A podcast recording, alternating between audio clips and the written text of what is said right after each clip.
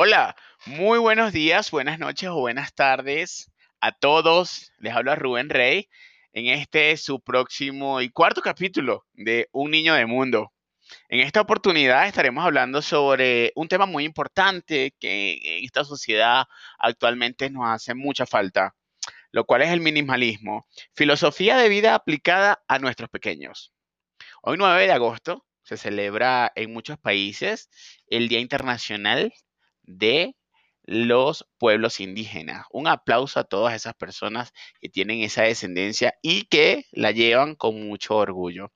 Saludos a las personas que me escuchan de, acá de Colombia, me escuchan muchas personas de México, de Chile y hasta Brasil.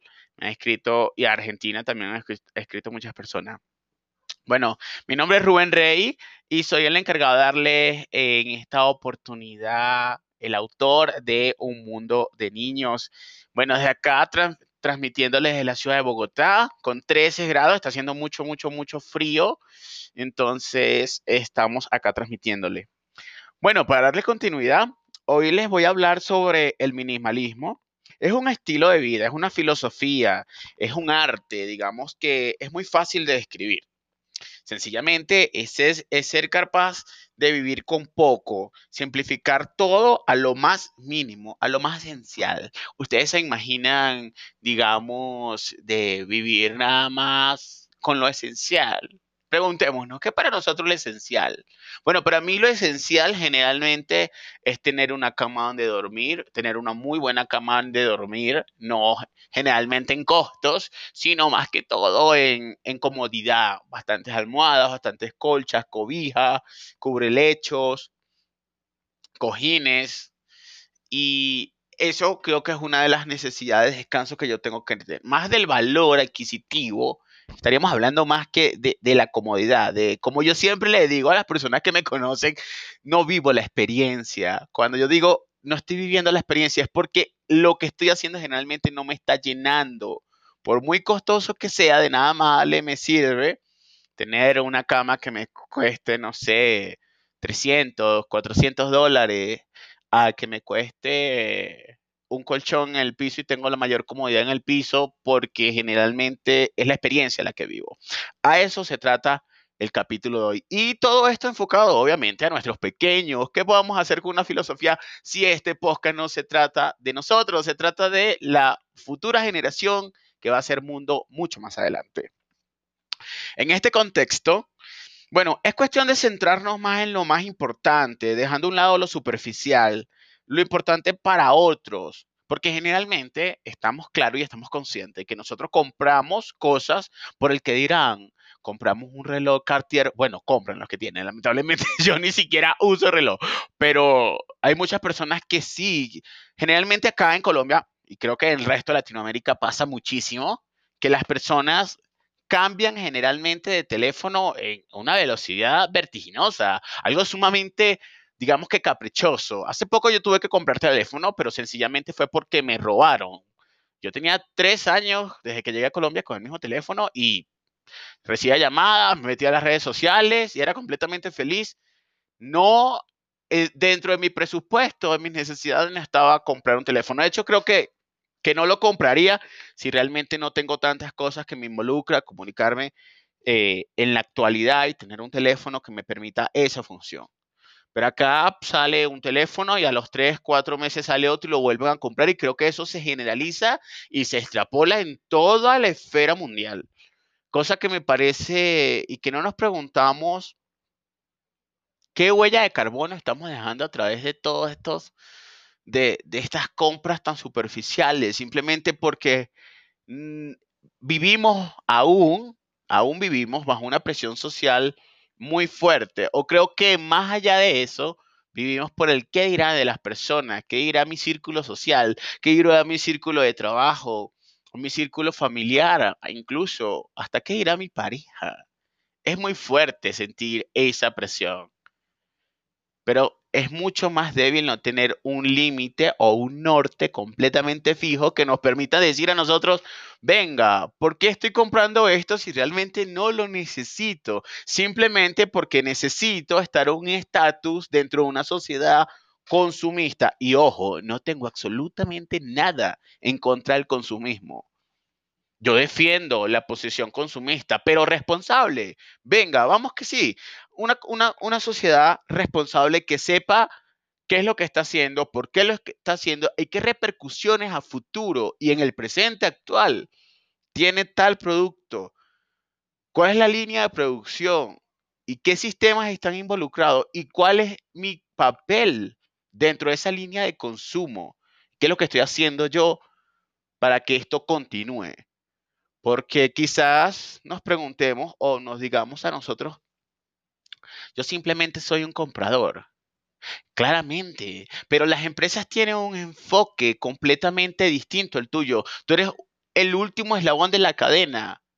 Créeme, créeme que las empresas no renuevan sus tecnologías constantemente si no existe alguien que las consuma. ¿Te lo has preguntado?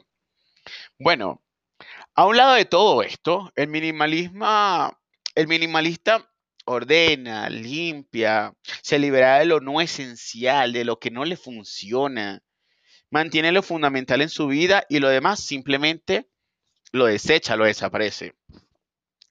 Una de las cosas que más claro yo tengo en la vida es que para conseguir la felicidad uno tiene que buscarla en uno mismo. Sí, es algo muy trillado, es algo como que, ay, pero ¿cómo buscar la felicidad? Bueno, sencillamente, muchas preguntas, muchas personas me dicen a mí, ¿cómo haces tú para vivir solo? ¿Y cómo haces tú para, para estar completamente? Bueno, quizás, quizás hay algo muy importante que leí en un libro que, que me regalaron, que me regaló mi jefa por mi cumpleaños y todo mi equipo de trabajo.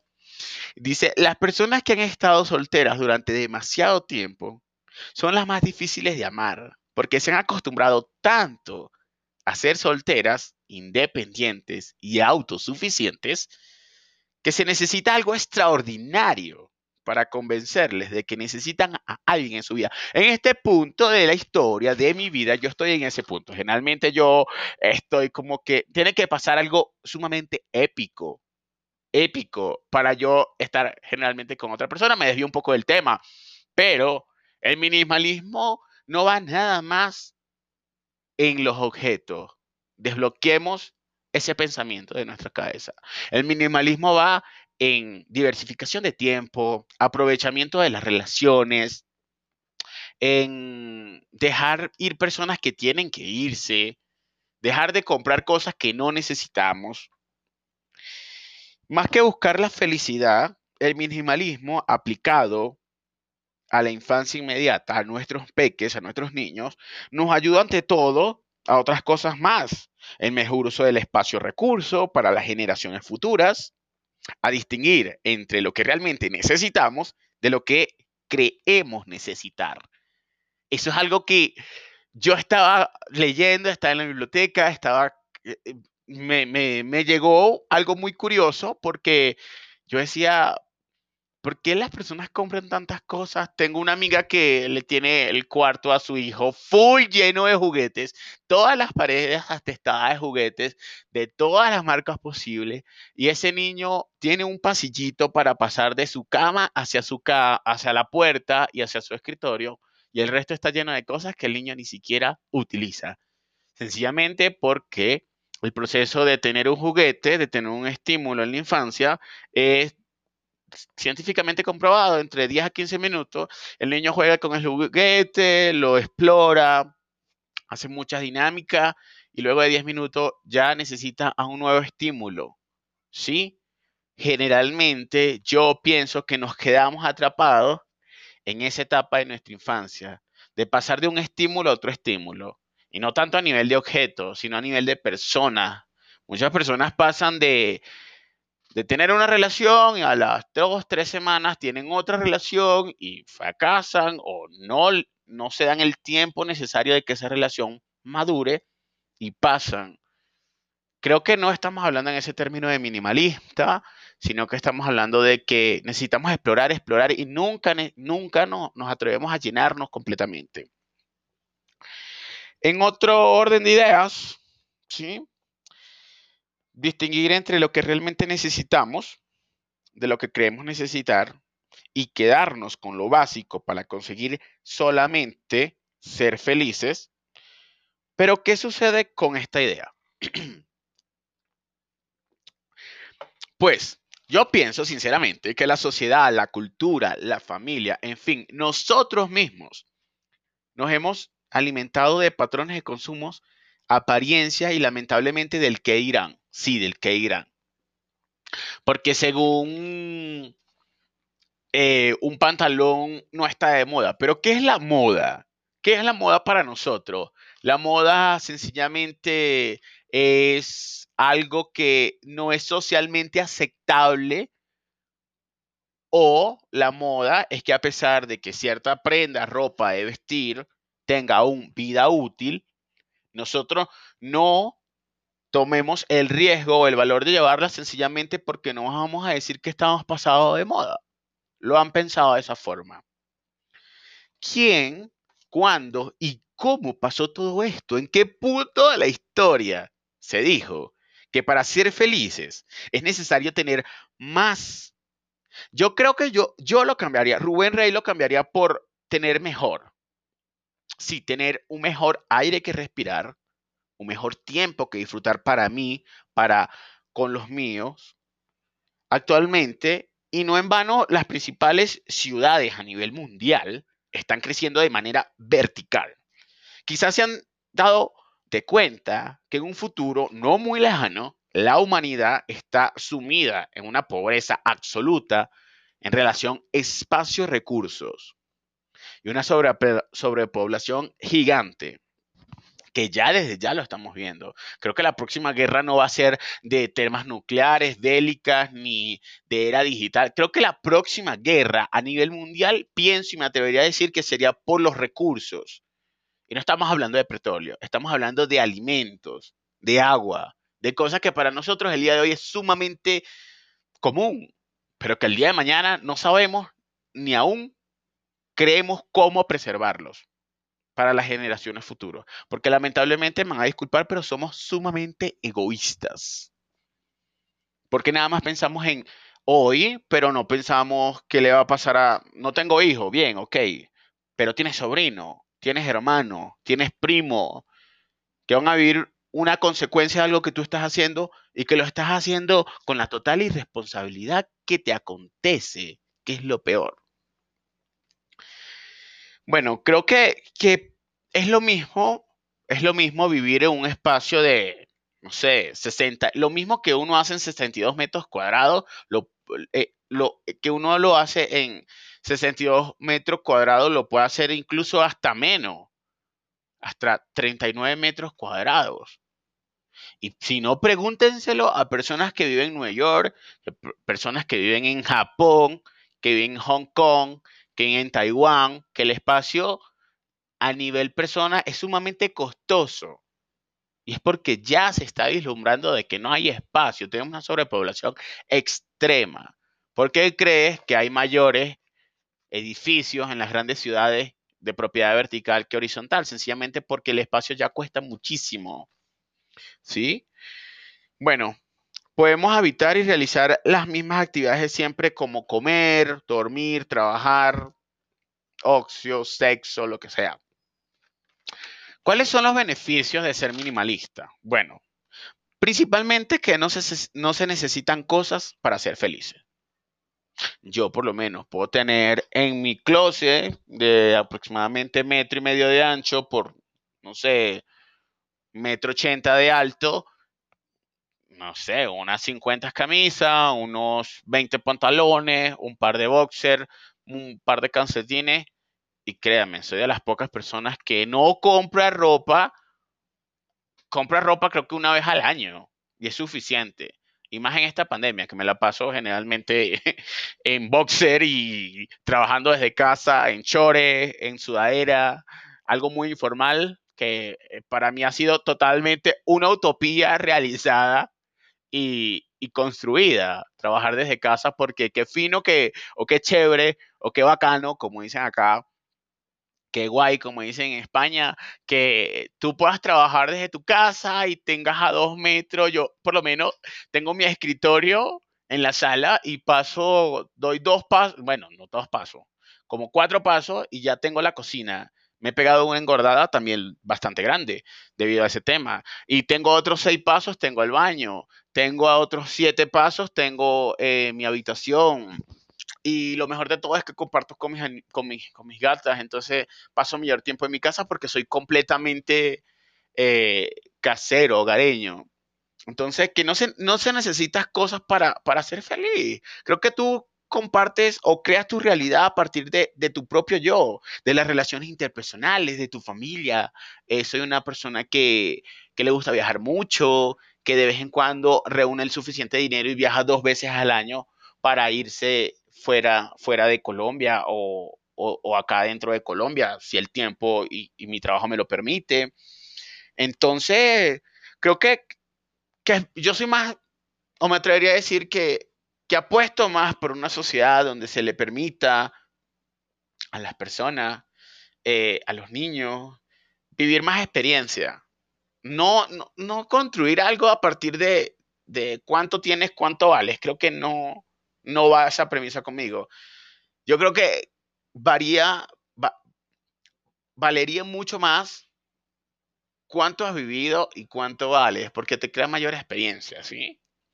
Otro de los beneficios es que se puede, llenar se puede llevar una vida completamente diferente a los demás. Y no está mal, no está absolutamente mal de que tú tengas menos cosas y no es porque no puedas, porque según puedes o puedas tenerlo, no estoy diciendo tampoco que vivamos en la ser unos vagabundos, unas personas en, situación de calle. No, muy por el contrario, estoy diciendo un consumo completamente responsable, un consumo que sepa que lo va a utilizar, la vida útil de las cosas, en cómo vas a gastar tu dinero y en qué beneficio realmente va a tener para ti. Si va a ser un beneficio efímero o si va a ser un beneficio perdurable en tu experiencia de vida para con los tuyos. Bueno, también a nuestros niños les va a ayudar a saber qué es lo más importante en la vida, las cosas o las personas, a establecer, a pasar más tiempo trabajando más para pagar más cosas o trabajando más para vivir más cosas. Pensemos de esa manera. Les ayuda a valorar su tiempo y aprender a gestionarlo, a decir, venga, hoy, bueno, salgo del trabajo, eh, Luego paso dos horas en la piscina, luego me gusta leer un buen libro, me acuesto a la cama a leer un buen libro en vez de pasar más tiempo en el trabajo para pagar más deudas. Les ayuda también a nuestros niños a centrarse en las personas más que en las cosas. Los niños traen a nuestra vida una gran cantidad de complejidad, ruido y mucho desorden, pero también, también traen una cantidad infinita de alegría, sin necesidad de bienes materiales. Por lo menos a mí, mi sobrino, que lo extraño mucho, que está en Venezuela, la sonrisa de ese niño para mí es indescriptible. Para mí ese niño, eh, yo amo que ese niño me haga desorden. Lo amo, lo amo. Ese niño me pasa a mi apartamento en Bogotá y, y es de los niños que él es muy tranquilo, pero cuando se le da como cierta confianza, hace desorden. Entonces, a mí me gusta, como yo vivo solo, le hace mucho ruido, le hace mucho ruido a, la casa. Y me gusta, me gusta que él disfrute un espacio donde se pueda sentir libre, de incluso tengo una pared una pared rayada de sus grafitos y no la he pintado, no es porque no he querido, sino porque me recuerda a él siempre eh, que lo llamo o que él me escribe, me manda notas por WhatsApp, eh, me dice, tío, te quiero, te extraño y veo sus dibujos y sus cositas y, y me llena, o sea, nunca lo privé de que no pintes eso porque es material. Y algo que, que, que yo siempre llevo como premisa de vida es vive la experiencia, atrévete a ser tú, gózatela, eres lo mejor de este mundo. Y es algo que yo con mi sobrino se lo inculco. Yo le digo, gordo, pinta la pared, bueno, la, la pintamos nuevamente, si raya la pared, la rayamos nuevamente. Claro, todo esto con es mi casa, es mi apartamento. No lo hagas en otra casa porque no es bien visto.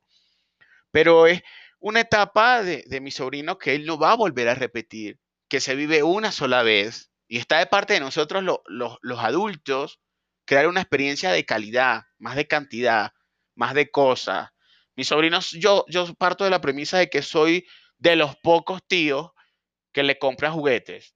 A mí me gusta que él pinte, a mí me gusta que, que él viaje, que él salga conmigo, que me acompañe, em, que coma, que, me, me ayude a cocinar y tiene apenas cuatro añitos pero él crea esa experiencia. El día de mañana, creen, créanme que cuando él crezca, él va a recordar esos momentos y muy posiblemente se los va a inculcar a sus hijos.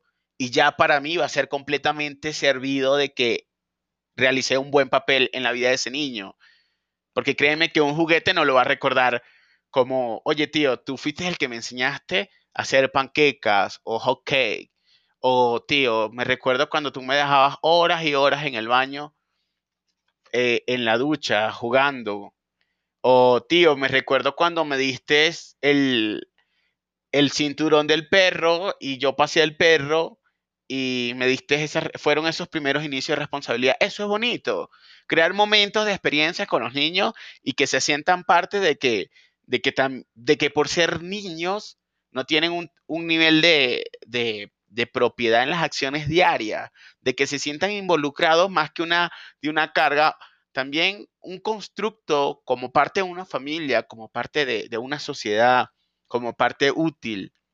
Y a esto va mucho el tema de minimalista, porque créanme que si yo fuera otro tipo de tío que le digo, venga, te compré una bicicleta, o no sé, te compré el, el Superman, el Batman que tú querías, y hay muchos padres así, hay muchos padres abandonantes, hay muchos padres que le dan todo, o sea, conozco personas que trabajan conmigo que son así, se la pasan 8, 9 horas trabajando, 10 horas, porque en Colombia se trabaja mucho.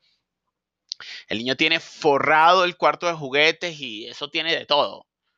Y la experiencia como padre, ¿dónde está? ¿Dónde quedó? Nunca la va a recordar. Él va a crecer y va a decir, sí, tuve muchos mucho, muchos regalos, muchos juguetes, pero no, no supe que lo que era que me enseñaran a nadar, que era que me fueran llevado de camping, de, mm, de caminata. Nunca supe andar en bicicleta o tuve que aprenderlos por mis propios medios porque mi, papá o mi mamá no se tomaron el tiempo para brindarme una experiencia de calidad más de objeto, objeto, ropa, objeto, objeto, objeto. No, oye, no, no estás haciéndolo bien. Lamento decírtelo, pero no lo estás haciendo bien.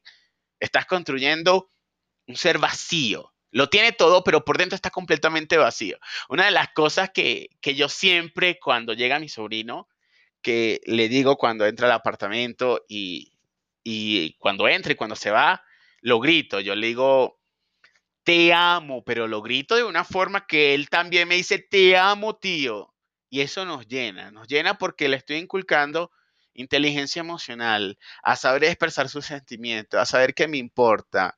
Eh, es muy comunicativo, otra de las cosas también es que brindarle cierto nivel de comunicación a nuestros pequeños, a nuestros hijos, a nuestros sobrinos, nos va a ayudar mucho a que tengan mayores habilidades de inteligencia emocional en su futuro más próximo, en su escuela, en, en sus próximos trabajos, en su red de amigos, a saber escuchar, a saber hablar.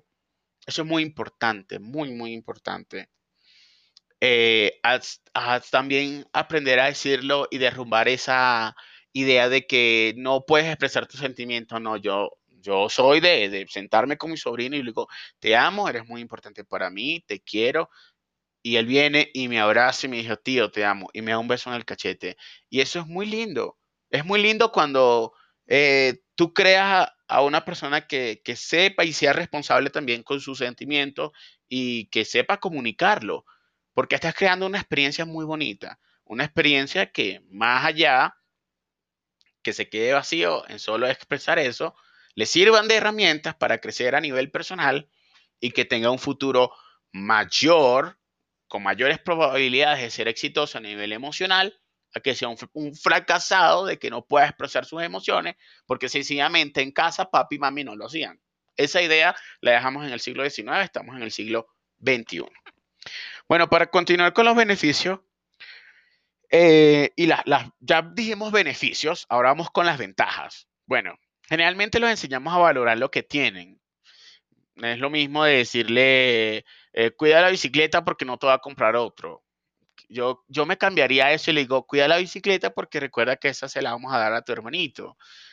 Para que sepa también de que necesita compartir, de que las cosas tienen su valor y también crearle el sentido del materialismo también está como mal enfocado en el siglo XXI. Digamos que materialismo es por tener más, más y más cosas. Creo que si yo le compro una bicicleta a él y le compro otra bicicleta a su hermano, tienen dos bicicletas. Sí, bien, es cierto. Pero qué bonito sería recordar cuando tengan 20 años y esa bicicleta está en el garaje. Y digo, esa bicicleta la compraste, la, la, te la regalé yo a ti, tú se la pasaste a tu hermano y tu hermano se la dio a su hija. Esa experiencia ya tiene historia. Qué momento tan bonito de que hayan cuidado, de que la huella de carbono se ha disminuido y de que compartan experiencias afines con un solo objeto. Para mí me parece muy bonito. Más que tener cantidad, que tener calidad de objetos. También desarrollamos la imaginación. Una de las cosas que le gusta a mi, sobrino es jugar con tierra y yo lo dejo. Yo soy de los tíos, en ese caso, alcahueta. Yo le digo, venga, eh, Rorro. Mi sobrino, yo le digo Rorro. Y lo bajo a la torre acá en el conjunto y él empieza a jugar con el césped, empieza a jugar con las piedras. Y él se va, se deja en su mundo. Yo, yo digo, Qué lindo es que los niños son tan felices con tan poco. Qué lindo, qué lindo, qué bonito. Realmente me, o sea, y él agarra piedrita y hace una casita. Y me recuerdo que yo en su época, cuando era niño, yo también era así. Yo me divertía con tan poco. Y no sé qué, en qué punto de la historia ha cambiado todo esto para, para decir de que, de que necesito más cosas para ser feliz. Creo que no. Y aún, aún, después de mucho tiempo sigo siendo igual de, desprendido de las cosas y nada más tengo lo necesario, nada más tengo mi computador, mi televisor, mi cama, mi comedor, dos sillas, una para la visita, otra para la mía, mi cocina, lo básico. También le enseñamos las ventajas a nuestros niños es los hábitos de consumo saludable. Digamos que por qué y para qué y cómo me va a servir comprando este objeto, qué opciones tengo sobre la huella de carbono, ¿sí?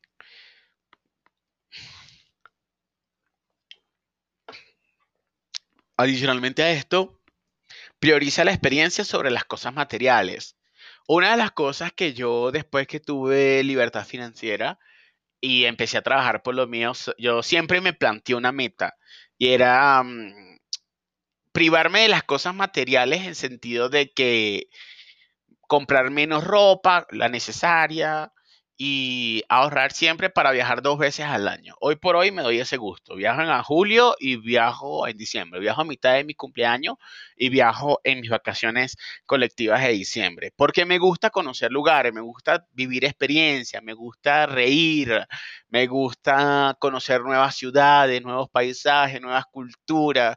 Y creo que el día el día o las personas que me están escuchando y que sepan que, es lo que es perder un ser querido, el día que ustedes ven a su persona que, su amigo, la persona querida que esté allí en ese ataúd, la entierran tal, tal cual. O sea, y la ropa se la rasgan porque no se lleva absolutamente nada. Eso me quedó a mí de una experiencia que tuve con un ser muy que amo, que, que respeto y que siempre la llevo en mi vida. Y yo dije, no, esto, esto va a cambiar, esto, yo no voy a acumular riquezas porque nada me llevo, nada, absolutamente nada, me llevo son las risas, me llevo son los disgustos, me llevo son eh, la corredera, eh, el bochinche, el relajo, la pachanga, eh, me llevo la serie que vi y que me estranché viéndomela, eso me llevo, no me llevo absolutamente nada, me llevo la experiencia.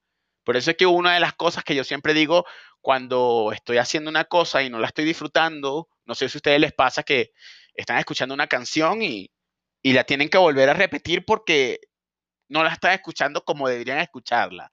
Entonces, no viven la experiencia. O por lo menos también les pasa cuando yo planifico un viaje, yo soy en ese sentido muy organizado y hago como qué lugares voy a visitar, qué ropa me voy a poner, a qué hora voy a ir en ese sentido, porque tengo que vivir la experiencia tal como yo me la imaginé, como yo la quería, porque para eso paso cierto tiempo trabajando, para para no comprar cosas, sino para vivir mi experiencia. ¿Cuáles son los errores comunes en la experiencia, en la filosofía del minimalista? Bueno, no explicar a nuestros pequeños el asunto. Te voy a decir, oye, Juancito, no podemos comprar eso porque es así. No, no vas a imponer una idea minimalista. Tienes que decirle por qué, porque hay una huella de carbono, porque esto lo podemos utilizar, porque este dinero te puede servir para otras cosas más adelante. ¿Sí? Es explicar desde el punto de vista por y para qué, no netamente autoritario.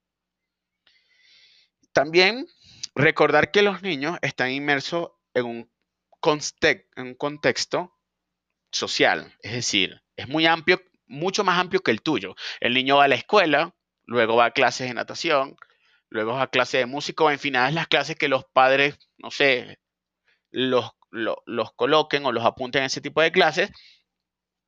Entonces, depende mucho de un constructo psicológico que el niño no tiene construido y que va a ser influenciado por esas opiniones de diferentes masas, de diferentes tiempos y diferentes actividades. Entonces hay que tener conciencia de que no es lo mismo para uno que ya uno es adulto, que ha tenido experiencia de vida, que pasó por esa etapa, a simplemente decirle al niño, te tienes que poner esto mañana, te tienes que poner la misma ropa durante la otra semana y no vamos a comprar ropa durante el año siguiente porque no es lo mismo para un niño que para un adulto, tenerlo claro. Bueno, también no es satanizar los regalos en los días festivos, por lo menos. Si a, un, si a tu hijo le regalan el día del cumpleaños, el día del niño, el día de Reyes, em, Santa Claus, el niño Jesús, qué sé yo, paso de grado. Está bien que le regale, no lo satanicemos. Venga, el niño se lo merece. Tampoco es que vamos a ser completamente cohibidos, a, a desprendidos el ermitaño, el que vive de la casa a la pesca, recolección de frutos. No, no es así la idea. La idea es que sea responsable de lo que está consumiendo, más de no consumirlo. No estoy, no, no, no me estoy explicando en ese sentido. Es ser consciente de por qué y para qué estoy comprando esto y cómo me puede servir. Mucho más de desapagarse completamente.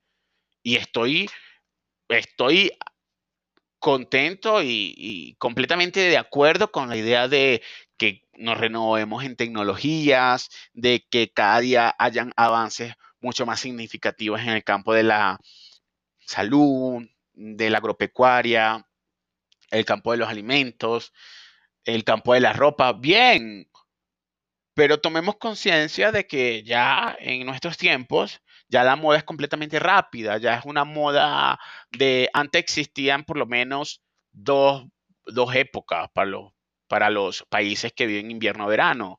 Ahorita en muchos países hay 52 épocas, porque sencillamente lo mismo que se usaba ayer no se usa hoy. Pero por y por, pero por, ¿para qué y cómo sucedió?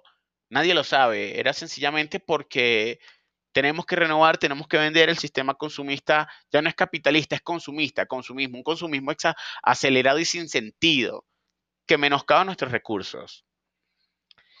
Bueno, hay cosas, hice una sección en este capítulo que dice así. Cosas para pensar en tu vida tan ajetreada. Bueno, una de las cosas, dice, existen personas que tienen casas enormes y si se fijan realmente, la gente no usa el espacio que tiene.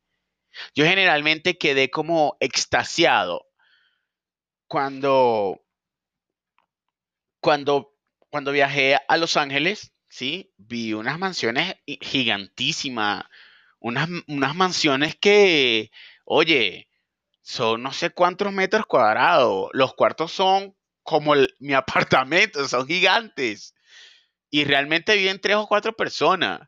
Y siempre las zonas comunes eran la cocina, la habitación, el baño, obviamente, pero nadie se acercaba al comedor, al garaje, a la sala de recreación. Eh, tenían una piscina enorme, o sea, consumían más espacio de lo que realmente necesitaba. A eso no le encuentro ningún tipo de sentido, ninguno, absoluto.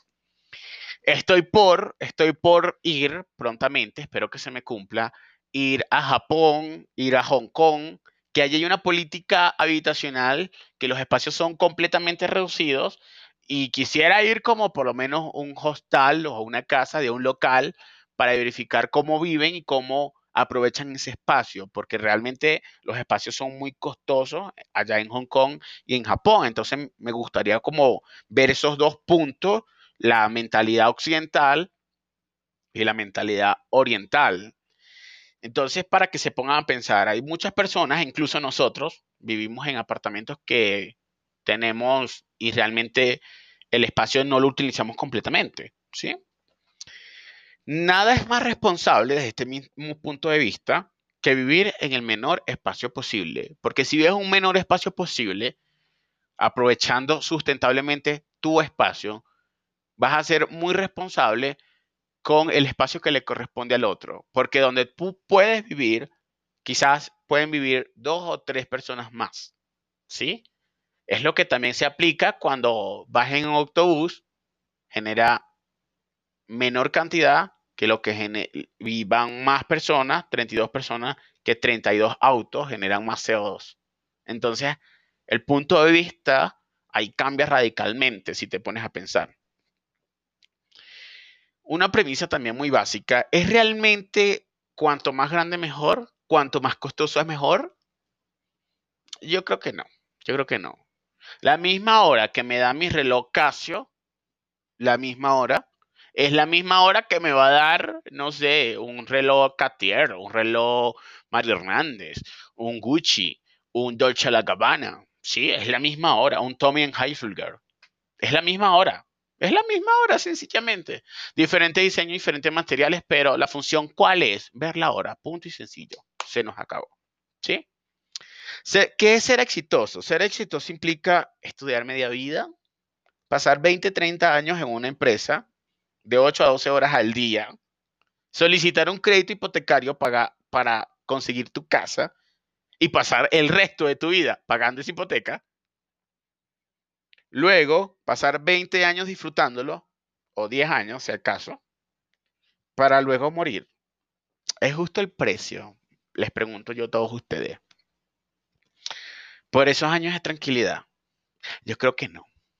Yo creo que no. E incluso una de las cosas que ha pasado por mi mente es decir, estoy en época de, comprar mi apartamento y yo dije, realmente es necesario un apartamento.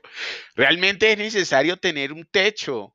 ¿Para qué y para quiénes yo voy a comprar un techo? Si da lo mismo pagar un arriendo que pagar una hipoteca. Pagar un arriendo me da libertad de vivir hoy aquí y mañana estar en Boston, en Massachusetts, en Miami, en Caracas, en Bogotá, en Buenos Aires, en Ciudad de México, en Santiago de Chile, en Madrid, en Barcelona, y mudarme y tener la libertad de poder desplazarme, que quedarme un solo punto viviendo una, una vida mediocre, atado a un trabajo, pagando una hipoteca, porque sencillamente la sociedad dice que tenemos que tener una casa porque tenemos que tener una casa. Ustedes se han preguntado para qué tenemos que tener una casa. Claro, está bien para la familia, un legado, eh, un patrimonio, una sustentabilidad económica.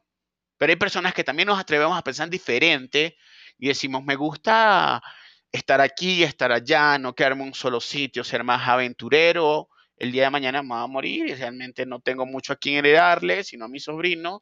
Entonces, ¿para qué tener un piso? ¿Para qué tener un apartamento, una casa?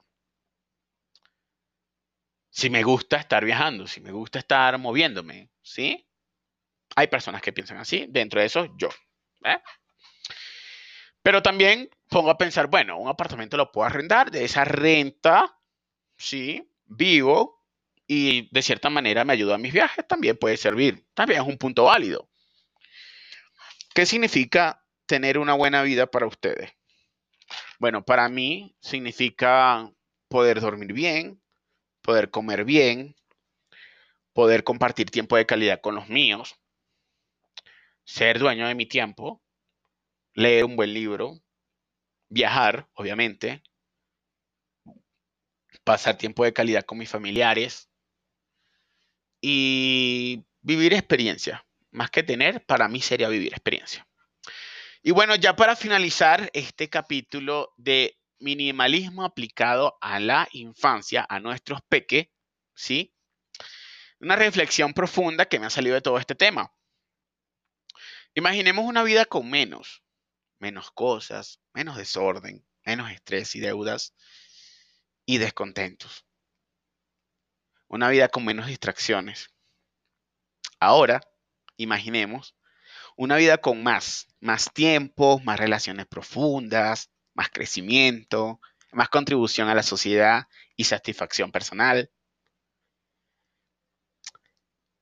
Imaginemos solamente eso y exploremos cómo nos sentimos. La gratificación de deseos de forma totalmente materialista es un fenómeno realmente interesante. Muchas personas piensan que las posesiones materiales están en el control en el centro del blanco. De alguna forma, sumará una vida satisfactoria, si se piensa muy bien sobre el valor de las cosas, el sentido de la moda apunta no tanto a si el artículo se puede utilizar aún o si es útil. Funciona más sobre si aún tiene ese valor social. Esto ha sido todo el capítulo de hoy. Bueno, espero que le haya quedado por lo menos una frase muy interesante que yo siempre me repito, vive la experiencia y no acumules tantos objetos para qué y para quiénes y por qué lo estoy haciendo y por qué lo estoy comprando. ¿Qué beneficio para mí tiene, más que de una función a nivel existencial, qué beneficio tiene para mí? Con esto también quiero citar una frase del existencialismo, ¿sí? El existencialismo como filosofía eh, sí, el, el, el existencialismo, según Sartre, Jean-Paul Sartre, ¿sí? Filosofía, una corriente de filosofía existencialista, él dice una frase muy importante que para mí cala mucho. Un hombre no es otra cosa que lo que hace de sí mismo. Preguntémonos ahora, ¿qué estamos haciendo nosotros con nosotros mismos? Bueno, eso, eso ha sido todo por este cuarto capítulo de Un Niño del Mundo. Espero que le expliquen y les lleven esta notica a sus niños y la apliquen a, a, su vida. Eh, cualquier cosa, estamos por, um, si se atrevieron a escuchar todo este capítulo, por...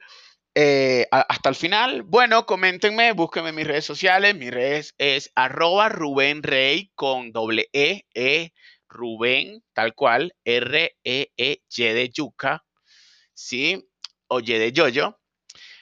En Instagram, ¿sí? Allí colocan el hashtag, coloquen, no sé, coloquen con, ¿sí? Coloquen el siguiente hashtag. Hashtag. Eh, Coloquemos allí, coloquemos minimalistas por un mejor mundo. Coloquemos esa, ese hashtag, minimalista por un mejor mundo. Cualquier, cualquier cosa le estaré respondiendo por allí. Fue un gusto nuevamente plantearles este próximo capítulo. También les tengo una excelente noticia. Vamos a tener capítulos los días domingos, los días martes y los días jueves, es decir, tres capítulos por semana nuevamente, ya que estoy un poquito más organizado con mi tiempo, he salido un poco de la facultad de psicología, ya estoy un poquito en vacaciones, entonces el día martes nos vemos nuevamente. Espero que sigan teniendo un excelente día, noche, mañana, tarde, recuerden hacer bien y no miren a quién, comen bastante y bueno, como siempre digo también, engordemos juntos. Dios los bendiga y cuídense mucho. Nos vemos en otra próxima edición de Un Niño de Mundo. ¿Vale? Por acá, por Spotify.